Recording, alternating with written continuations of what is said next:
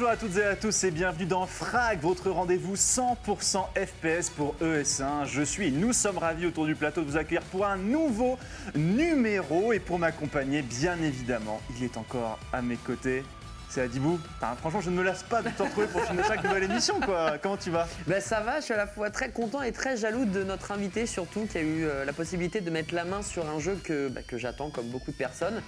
Les spectateurs vont très vite euh, savoir de quoi on parle. Et tout à fait, puisque eh bien, pour co- cette émission, on accueille Panta, journaliste chez jeuxvideo.com. Salut Bonjour Panta, à tous. comment ça va? Ça va impeccable, je vais super bien, je suis très heureux d'être là avec vous messieurs. C'est un plaisir. On est vraiment content parce que tu as pu mettre les mains sur Projet A, vous savez, le ça. fameux FPS de Riot dont on vous parle depuis maintenant plusieurs euh, semaines. Et cette fois-ci, on a du concret à vous proposer, mais avant toute chose, le sommaire de notre émission.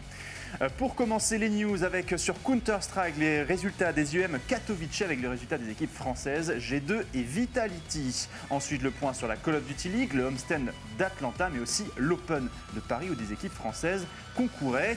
Puis nous terminerons par ces news par l'Overwatch League et le départ aussi intéressant qu'inattendu de Paris Eternal. Puis ensuite avec Panta, notre invité, nous reviendrons sur Projet A, le FPS de Riot a enfin dévoilé son nom, son gameplay ses personnages. Voici le dossier de notre émission, donc, comme je vous le disais, les news. Les news, et d'abord on part sur Counter-Strike à Dibou, puisque eh bien, se déroulaient ce week-end les IEM Katowice, premier major de, de l'année, donc l'un des mo- moments les plus importants. Et euh, donc on a eu les résultats, autant Vitality a déçu, mais G2 par contre était au rendez-vous. Ouais, tout à fait, ça s'est tenu du euh, 24 février au 1er mars et on va commencer par Vitality. Voilà, malheureusement Vitality qui a une sorte de plafond de verre qui n'arrive pas à exploser malgré un bon démarrage, un bon démarrage face aux Ninja en pyjama. Ils ont perdu euh, versus Astralis et ensuite en loser bracket C'est contre FaZe. Contre FaZe, effectivement. Et euh, bon, bah voilà, on perd malgré le meilleur joueur du monde, Ziwoo. Et cette défaite a eu pour impact, eh bien, très récemment, euh, le départ d'un joueur, Alex, qui quitte la structure Vitality. D'après nos confrères de 1PV, effectivement, euh, l'une des, l'une des solutions qui aurait été trouvée par le coaching staff serait eh bien d'écarter euh, Alex. Alors, ça aurait euh, quand même beaucoup, beaucoup d'incidence, puisque Alex était quand même leading game. Il avait aussi partagé pendant un moment, quand NBK était encore dans la line-up, eh bien, ce- ce- le rôle de celui qui doit mener l'équipe en jeu, annoncer les plans de jeu. Et eh bien, pour lui assurer bah, justement ce, ce lead complet dans l'équipe, on avait décidé d'écarter NBK. Ouais. Eh bien, pour l'instant, la sauce n'a pas pris et donc le joueur anglais aurait été écarté de la line-up. Alors attention, rien d'officiel à l'heure où on enregistre cette émission, mais en tout cas, c'est la direction qui est en train de prendre la ruche. Tout à fait. Et pour le remplacer, il y a déjà des noms voilà, qui sont susurrés sur l'oiseau bleu. Il s'agirait d'Adji, euh, joueur du LDLC OL. Ah, du coup, Ça, intéressant. C'est première news, encore une fois, de nos confrères euh, OnePV euh, Rivenzi. Donc, euh, donc on reste sur du 100% français pour l'instant, quoi. Clairement, très clairement. très très bien, très bien. Pour le reste, on a parlé Vitality. On va parler cette fois-ci de G2 qui a beaucoup mieux performé, qui va rester dans l'histoire. Mais je, je vais revenir là-dessus juste après. Les D'accord, ok, ça marche. G2, euh, ligne droite dans le groupe B. Ils ont battu tout simplement euh, les 100 Thieves, les Maus Sport, la Team Liquid et accèdent au playoff qui était malheureusement à huis clos à cause du coronavirus. Donc il n'y avait pas forcément d'ambiance, mais il y avait énormément de très bons plays. Ils vont jouer ensuite du coup face aux Fnatic. Ils vont battre 2 à 1 et ils accèdent à la grande finale face à Navy. Et Ah c'est oui. là on parle de- de- d'histoire, parce que Navy est arrivé très vite en lower bracket, mais a littéralement tout remonté. Et en playoff, eh bien, ils ont littéralement changé de visage et ont infligé un 3-0. Mais alors, c'était sorti de nulle part. Les Navy ont littéralement euh, terraformé les, les G2, malheureusement. Terraformer les G2. Ils les ont creusés. quoi. Ils, les ont, ils les ont creusés, ça a été très très dur pour, euh, pour le G2. Alors du coup, euh, Navi qui, qui rentre dans le bal des grands en remportant du coup cette, ces IUM Katowice. Ils avaient euh, notamment mis Guardian de côté euh, très récemment, ils ont rajouté Perfecto, joueur russe qui a énormément clutch et du coup pendant la conférence de presse, les joueurs euh, Navi soulignaient euh, et les journalistes aussi la performance de leur nouveau venu, comme quoi eh bien, il était peut-être la pièce manquante au puzzle euh, Navi. Donc euh, on est très content de revoir Navi euh, au top et ça ne fait que ouvrir le pool d'équipes qui reviennent très fort actuellement sur CSGO. Difficile désormais de, on va dire, de décrocher un duo, un trio de tête. Maintenant, on sent que c'est de plus en plus ouvert sur la scène Counter-Strike. Ouais, effectivement. Et si Navi a, a gagné finalement cette UM, c'est parce qu'aussi plusieurs équipes, tu le disais, arrivaient, enfin plusieurs joueurs arrivaient à perdre simultanément. On pense évidemment à Simple qui a été phénoménal. Il y avait Electronic aussi qui a été très chaud et ça a été amené par un homme. On parle souvent de, de capitaine, de leader, il en faut un. chez Vitality, ça va probablement changer, mais il y avait Boomblish qui a été encore une fois genre magistral, donc une victoire largement méritée, mais nos cœurs saignent parce que c'était une véritable défaite. Je crois que le, le dernier match était sur Mirage, la dernière carte, 16-2 ton avis Ah oui, c'était difficile. Ouais. Quoi. Donc en plus des UM Katowice qui est dans un contexte un peu particulier, puisque eh bien, vous le savez, coronavirus euh, oblige, la salle était complètement vide, et donc du coup c'était une ambiance un petit peu Mhm. particulière. Les joueurs euh, du coup n'avaient pas forcément la ferveur du public autour d'eux. Du coup Malek, le coach de, de G2, euh, disait à nos confrères de chez Vacarme que eh bien, tout le monde était beaucoup trop calme dans le match et qu'il fallait les remotiver un peu en mode les gars, eh, c'est quand même une demi-finale, il faut y aller, c'est une finale aussi, donc il faut euh, la jouer, en tout cas bien jouer à Navi, mais ça augure du bon pour G2 et point d'interrogation pour Vitality. On en reparlera bien évidemment dans notre émission. On continue l'actu avec euh, la Cold League, avec eh bien, le homestand d'Atlanta euh, Oui. qui se déroulait et euh, ben, Paris qui avait bien débuté, euh, bah, notamment avec les deux premiers homestands avec Londres aussi. Eh bien, ça s'est mal passé sur ce troisième. Ouais, cette fois-ci, même si on arrive toujours, enfin on, les Paris Legends arrivent à battre tous les pronostics et tous les power rankings, ça s'est très bien passé du coup à Minneapolis, à Londres, tu le disais, puis là à Atlanta, c'était un peu moins bien. On a perdu malheureusement 3 à 1 malgré une très bonne première carte sur euh, Hardpoint, comme vous pouvez le voir de la part des Paris Legends. Ils vont retrouver en loser bracket, enfin sur le, le match euh, suivant, les, euh, l'équipe de Toronto, qu'ils vont encore battre 3 Toronto, Ah, qui a le plus moche logo de la ligue, hein, pour le coup. C'est une petite crotte de nez qui est posée sur une feuille. C'est très, très. C'est original. c'est original. C'est très, Il- très original. Il faut apprécier. Alors du coup, Paris a perdu, mais où est-ce Oui. qu'en était Brésil? Est-ce que Brésil a joué euh, avec Alors Paris? Brésil n'a toujours pas joué, Ah. mais Brésil a eu la gentillesse de répondre à certaines de nos questions. Et ce qui est cool, c'est qu'il joue. Ce qui est bien, c'est que Paris eh bien, lui permet finalement Ah, de jouer ailleurs. Il est prêté dans une équipe qui s'appelle Hard Train, qui a pour but tout simplement de dominer la scène compétitive. Et bon, du coup, en dessous, hein, puisque pas, pas forcément présent pour la Mm. Code League. Et euh, il y a eu un event euh, assez cool qui a été joué. Et ils ont plutôt perdu d'ailleurs, les petits gars. Oui, ils ont fini troisième, il me semble. Alors, c'est Trainard dans le nom de l'équipe, euh, il, me, il me semble. Oui, Et Trainard, donc, euh, tout à fait. Donc, c'est mené par Wailers, ancien joueur de chez euh, Vitality, et aussi Hydra, donc vous pouvez voir, qui est euh, eh bien l'un des très grands espoirs de la scène française depuis longtemps maintenant, qu'on a vu dans beaucoup de circuits amateurs, eh bien performer. Et on l'attendait enfin en plus de 18 ans. Il a l'âge désormais de participer, eh bien aux compétitions internationales, puisque sur Call of Duty, peut-être que vous ne le savez pas, mais il faut avoir 18 ans pour pouvoir participer, eh bien à tout ce qui est tournoi euh, brandé euh, Activision. Donc euh, pour le moment, ça se passe bien pour, pour, pour Brésil et ses coéquipiers qui ont fini troisième derrière Singularity et Team War sur l'Open de Paris qui se déroulait donc aussi ce week-end. Donc ça reste quand même positif pour Brésil en Ouais, espérant qu'il ait l'opportunité de revenir dans l'équipe numéro 1. Quoi. Bah, clairement, quand on en a discuté, c'était ça, c'était le continuer à être chaud, déjà ne pas être mis sur le banc et plus du tout jouer de manière compétitive, prouver sa valeur et pourquoi pas Paris le, le- va le reprendre dans la line-up, mais de manière vraiment euh, dans le 5 majeur, parce que là pour le coup c'est vrai qu'il est mis de côté avec Phantoms, donc ça c'est vraiment le but et on lui envoie un maximum de, de courage à Brésil, surtout que son équipe, bah là certes elle a perdu une place, elle Ouais. est troisième puisque Atlanta FaZe a réussi à passer devant juste après ouais. Atlanta, mais Paris Legend est encore très chaud et donc ça serait cool d'avoir un Français qui ne soit pas juste une simple mascotte comme on l'avait dit dans les émissions Et précédentes. du coup, on lui souhaite bonne chance avec bien évidemment son équipe de Trainard euh, pour les événements futurs et l'équipe BDS aussi qui a fini euh, euh, elle aussi plutôt bien classée avec bah, l'équipe de Zik dont vous avez parlé eh bien, dans les émissions précédentes. Euh, une autre équipe de Paris et cette fois-ci eh bien on passe du côté d'Overwatch, l'Overwatch League euh, parce que eh bien je le disais, tu suis un petit peu l'Overwatch League Pantin Pas du tout. Pas je, du tout je suis euh, assez peu. Toi, euh, FPS tout ça Ouais, ouais, ouais, mais j'y joue vraiment en casu, donc euh, j'ai pas vraiment le temps de m'intéresser à la scène e-sportive, mais ça, ça m'impressionne à chaque fois. Quoi. Ouais, parce qu'en plus les horaires sont compliqués, donc euh, Ouais. c'est vrai qu'il faut vraiment être passionné pour suivre la scène clair. euh, de Overwatch et l'Overwatch League. Et euh, donc voilà, Paris Eternal, euh, saison difficile l'année dernière pour cette arrivée en Overwatch League, mais aujourd'hui, eh bien la nouvelle mouture franco-coréenne a l'air de bien marcher. Ouais, totalement. Après 4 homestands, Paris étant 3 victoires, une défaite, se hausse à la cinquième place du classement général. Alors Damn. ça me met avec des pincettes Ah oui. parce que les équipes asiatiques n'ont pas encore joué, mais c'est quand même rassurant de se dire que dans le peloton de tête, à Philly, euh, Vancouver, San Francisco et New York. Donc là, tu as vraiment les cadors qui sont devant et Paris qui est juste en embuscade. Ils avaient titubé face au Toronto Defiant, mais depuis lors, ils sont chauds comme la braise. Ils ont une équipe du coup franco-coréenne, tu le disais, Rivenzi avec beaucoup de joueurs d'éléments mystiques. Et il y a Ixi, le DPS coréen, qui joue un Macri de feu. Hanbin, qui a eu 18 ans tout récemment, qui a une diva. Alors, mais. De- mais tellement gracieux, c'est un délice à regarder. Oui. Et puis les Français qui perdent, Nico qui est à l'aise avec sa May, Ben Bess avec Soren Hart également. Donc pour le moment, tout se passe bien pour les euh, Paris Eternal. Le seul petit bémol dans tout ça, c'est que, enfin bémol si j'ose dire, Il y a le Hero Pool qui va arriver dans pas Ah oui, longtemps. c'était ça. Mais c'est quoi du coup ce truc de Hero Pool? Parce que euh, c'est pas très clair. Le Hero Pool, c'est tout simplement une façon de changer la méta chaque semaine. Blizzard va prendre les héros les plus joués dès qu'on va dépasser 10%, Des games 10% des games? Ouais, sur un global.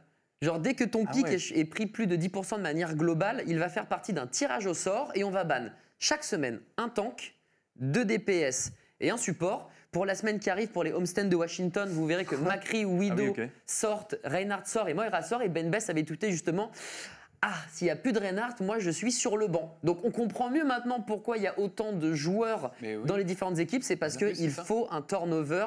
Parce que tous les joueurs ne sont pas flexibles dans les structures Overwatch League. Mais du coup, euh, on est d'accord que ces héros du coup ne pourront pas être ban la semaine Bah, fait, suivante. Euh, oui, voilà, effectivement. C'est exactement ça. Genre, une fois que tu es ban, tu as une immunité. On touche pas à son père, attends. il Faut pas, Ouais. euh, voilà. Donc, la semaine prochaine, ils seront à nouveau présents dans la danse, mais dans deux semaines, ils pourraient être ban à nouveau s'ils ont plus de 10% de pick rate. Et du coup, c'est intéressant parce que ça renouvelle la méta, mais Ça, ça avantage euh, clairement ouais, les, les grosses équipes qui ont énormément de gros joueurs qui savent jouer chacun des, des persos. Quoi, en fait. Bah, c'est c'est sûr que soit tu pars sur une structure avec peu de joueurs et tu- du coup tout le monde doit savoir Ouais. tout jouer, Ouais. soit tu te permets d'avoir certaines équipes comme Londres qui a 12 joueurs et dans ces cas-là, s'il y a un problème, parce que le gars est pas à l'aise sur May, crie, etc., bah, tu le switch et tu mets un poteau remplaçant qui sait jouer le pic euh, de la nouvelle méta. Donc là, quand on voit qu'il n'y a plus de Reinhardt, on peut se dire soit on passe sur de la dive, donc Ah oui. des compositions plongeons avec Winston, Diva, comme à l'ancienne, un Genji ou un Doomfist par exemple, soit on part sur de la double shield, Orisa, Sigma, et ça permet peut-être aussi bah, voilà, de redistribuer les cartes. Par contre, ça va demander évidemment un effort colossal pour les joueurs et aussi pour les coachs parce qu'il va falloir se creuser la caboche. Soit on part sur des choses que l'on connaît, soit faut inventer entre guillemets une méta qui va durer une semaine. Donc Mm. euh, ah ouais, pas si simple que ça. Il va falloir être euh, à flux tendu euh, Ouais. chaque semaine et savoir se renouveler. et- Tout à fait. Donc maintenant, ça sert plus à rien d'avoir un joueur qui est bon sur un pic. Il va falloir prendre des joueurs qui sont plus polyvalents pour faire en sorte que ça marche. Quoi. Ouais. Est-ce que ça peut impacter justement euh, eh bien, Paris Eternal au vu Oui. de leur style de jeu et au vu bah, de leurs résultats, euh, on va dire surprise Est-ce que ça peut freiner cette bonne dynamique? Bah, ça pourrait freiner la dynamique, notamment sur le main tank, puisque Ben Bess sur son Reinhardt était tout simplement mais, fabuleux. Et là, il l'a dit lui-même, hein, genre, je sais que je vais être mis de côté, parce que ces autres pics sont pas forcément très forts, donc il va falloir faire rentrer euh, No Smite, qui est pas mauvais certes, mais du coup, ça casse une dynamique Ah de oui, j'avoue. Eternal qui est déjà très chaud. Et le jour où Lucio va sortir, le dieu F des gods, hein, ce petit gars de 18 ans, Brice, qui est euh, incroyable, c'est peut-être le meilleur Lucio de- en, en termes offensifs, hein, eh lui, il va plus jouer parce qu'il est vraiment quasiment 100% Lucho. Donc c'est là que Cruz devra revenir et comme Cruz n'a pas encore joué, voilà, ça peut créer des Parce que dissensions. du coup, ça va remettre des- en cause des certaines dynamiques d'entraînement. Tout Parce à que fait. quand on entraîne, quand on s'entraîne over- ouais. en Overwatch League, tu fais pas forcément tourner ton effectif. Si tu t'entraînes avec un 6 et puis bah, tu fais rentrer vraiment au cas où. Donc là, il va falloir euh, changer à pas mal de choses. Mais on y reviendra parce que c'est une dynamique assez intéressante Tout et assez inédite Ouais. qui est mise en place par Blizzard qui ne cesse de nous étonner euh, de saison euh, en saison, bien sûr. Euh, voilà pour nos news. On a fait un petit peu eh bien, la revue des euh, revue d'effectifs des, des résultats de euh, ce week-end. Maintenant, on va parler de notre gros dossier. Projet A, le FPS de Riot sera-t-il le CS Killer? C'est dans notre dossier. Projet A, donc c'est un petit peu plus révélé euh, eh bien, en ce début de semaine avec eh bien, un trailer, mais aussi son nom qui a été euh, révélé. Projet A laisse donc place à Valorant, qui sera donc le nom du FPS de Riot, qui doit venir eh bien, se faire une place dans les euh, Call of Duty, Counter-Strike euh, ou euh, Overwatch, Overwatch, bien sûr, on en parlait. Rainbow aussi. Rainbow euh, aussi. Et euh, ben, Panta, toi qui es Ouais. journaliste chez JVC, tu as pu tester euh, le jeu. Tu es allé à Los Angeles dans les studios de Riot et bien, C'est ça. pour mettre les mains sur euh, ce fameux projet A. Je pense que tout le monde t'envie euh, autour du plateau et même en, en régie. Même en régie, on les entend. C'est ça, même en régie. alors, déjà, Valorant, à quoi ça ressemble? Alors, ça ressemble euh, grosso modo à euh, Counter-Strike euh, si on lui avait collé une DA de Team Fortress euh, 2, par exemple. D'accord. Parce que justement, le type qui fait la direction artistique de Valorant, c'est exactement celui qui avait fait la direction artistique de Team Fortress 2. Ils ont vraiment, Riot a récupéré plein d'assets de chez Valve, des anciens de Counter-Strike, de la scène e-sport, Volcano notamment qui avait mappé la map Cache, si je dis pas de bêtises, et qui est un gros mappeur de euh, CS en compétitif et qui est donc venu aider euh, Riot pour forger les cartes de Valorant. Il y en a très peu d'ailleurs, hein, c'est un vrai parti pris à ce niveau-là. Il y a très très peu de Ah, cartes.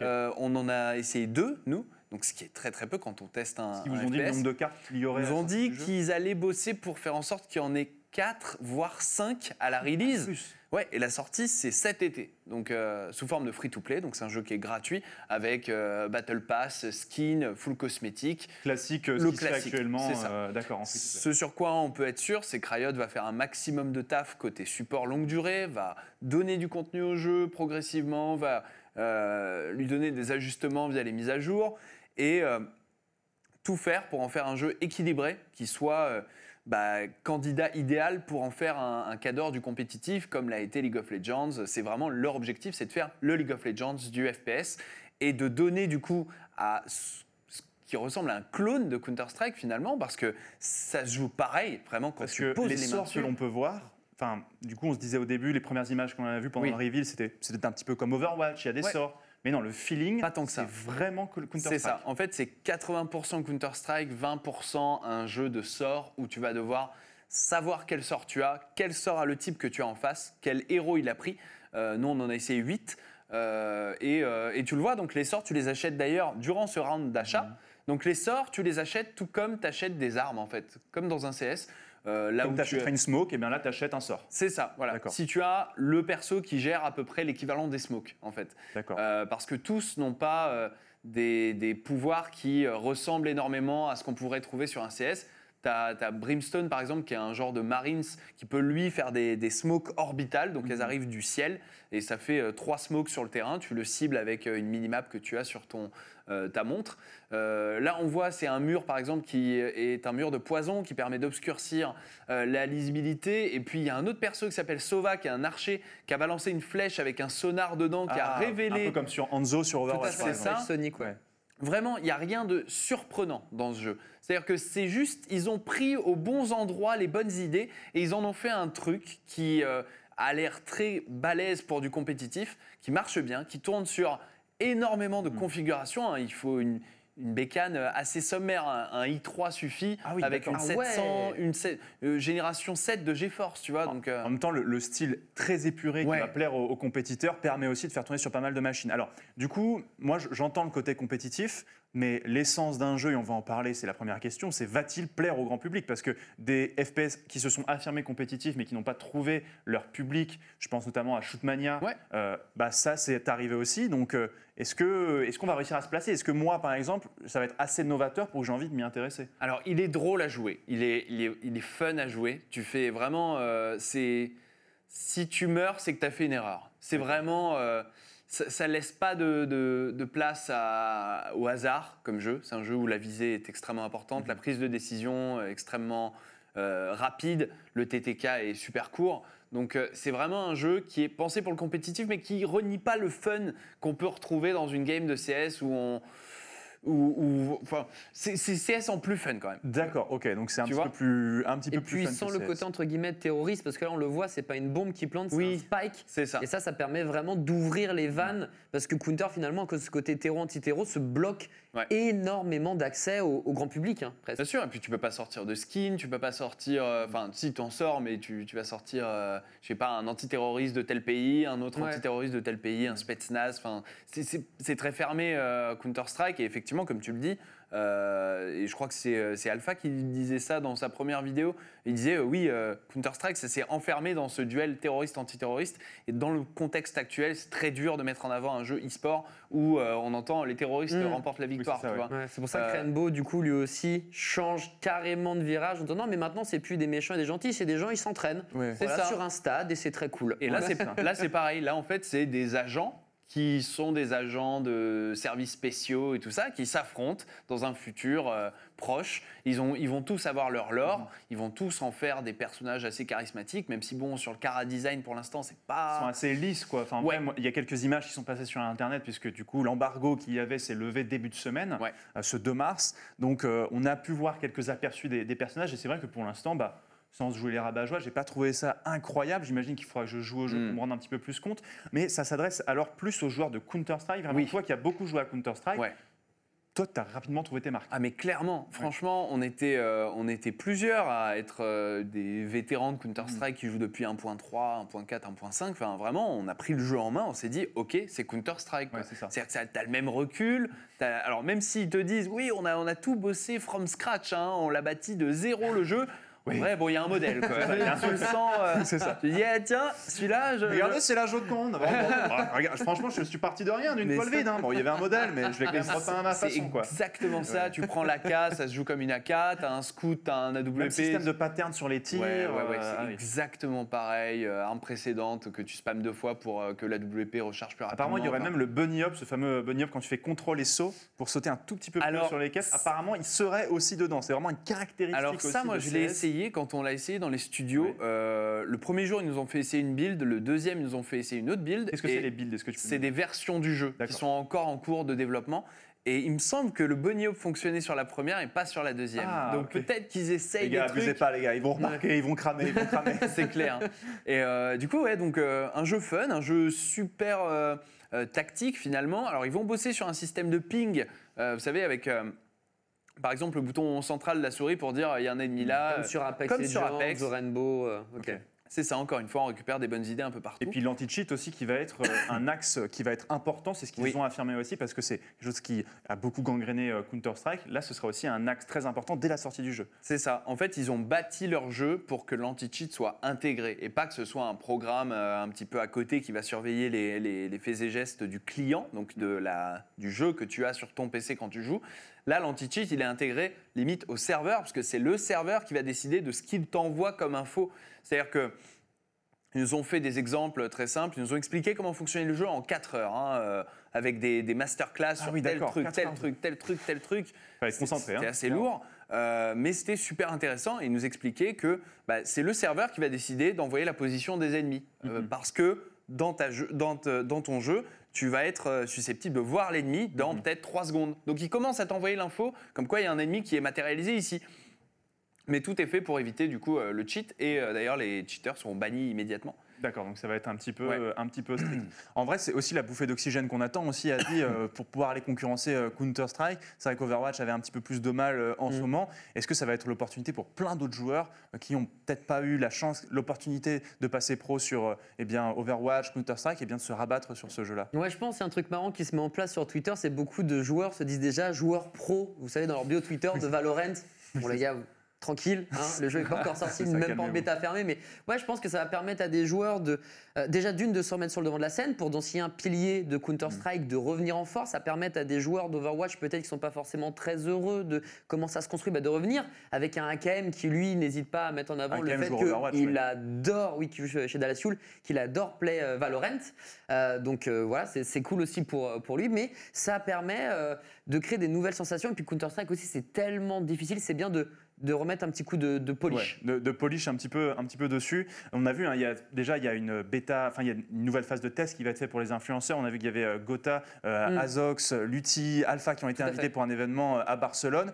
Quand est-ce qu'on pourrait imaginer une, une, tu penses, toi, une bêta fermée, peut-être qui devrait s'ouvrir euh, Hmm, bah, on en discutait avant l'émission. Ouais. Je pense que, comme tu disais. euh, Avril, peut-être Peut-être avril, ça ouais, peut-être avril. Je suis plus très sur du avril. Ouais. C'est ça, ouais. S'il y a une sortie l'été, euh, oui, avril, mai, ce serait, serait l'occasion rêvée. Et pour terminer cette émission, je voulais aussi te poser la question, Panta, parce que c'est une question que plein de gens se posent sur, euh, sur les réseaux. Si ce jeu n'était pas brandé Riot Games, est-ce qu'on y donnerait un intérêt? C'est ce qu'on s'est posé comme question également en testant. On s'est dit, mais attends, si, enfin, si, si on nous montrait ça chez un autre studio, on n'y croirait pas en fait. Oui, on ne oui. croirait pas en ce potentiel. Parce qu'il y a la science du support, il y a la science du compétitif, il y a la science de l'anti-cheat. C'est ce qui va arriver derrière, quoi. C'est ça, voilà. C'est trois choses qui sont extrêmement importantes lorsqu'on veut s'attaquer à Counter-Strike en ayant les mêmes armes que Counter-Strike. Et bah, mine de rien, peut-être que ça, ça va faire en sorte que juste cette petite surcouche de gameplay Mhm. au-dessus de- d'un socle qu'on connaît, qu'on a joué des milliers d'heures déjà, eh ben, que tout ça suffise à nous intéresser à Valorant. Eh bien, écoute, j'espère en tout cas que ce, sera, que ce sera le cas. Il y a une preview qui est dispo sur. euh, Il y a une sur preview, il y a une vidéo preview, je vous ai fait un récap de tous les persos et de tous leurs sorts aussi. Donc, euh, Si vous voulez avoir les- toutes les informations, parce que c'est vrai que le temps file, euh, bah, n'hésitez pas à aller sur jeuxvideo.com, retrouver la preview de, de Pantin. Merci beaucoup Pantin d'être venu vous. nous voir un et d'être venu nous parler de ton expérience du coup euh, sur, sur Valorant, 4 heures de jeu à peu près. C'est ça. Et donc euh, résumé bien évidemment dans la preview. Merci beaucoup Adi. Ben, merci à toi. Un plaisir. et, euh, on aurait pu parler de Valorant encore grave longtemps parce Ah, que ça intéresse clair. les On joueurs. n'a pas deux mais- heures là en régie là Ouais, je que ça intéresse les joueurs, mais ça peut intéresser aussi les casteurs. Donc, tu vois, c'est intéressant. Ça, en fait, toute la communauté est en train de bouillir. Et ça, c'est vraiment cool d'avoir un jeu qui te permet autant d'émulsions. Ouais, c'est ça. Franchement, bah, on espère que vous aussi ça vous a intéressé. Euh, N'hésitez pas aussi vous à partager eh bien, euh, vos avis, euh, évidemment. C'était un plaisir une nouvelle fois de pouvoir euh, proposer euh, cette émission entre news, dossiers. Nous, on se retrouve très vite pour un prochain épisode de Frag, votre rendez-vous 100% FPS sur ES1. Et bien évidemment, les programmes continuent sur la chaîne. Ciao tout le monde. Ciao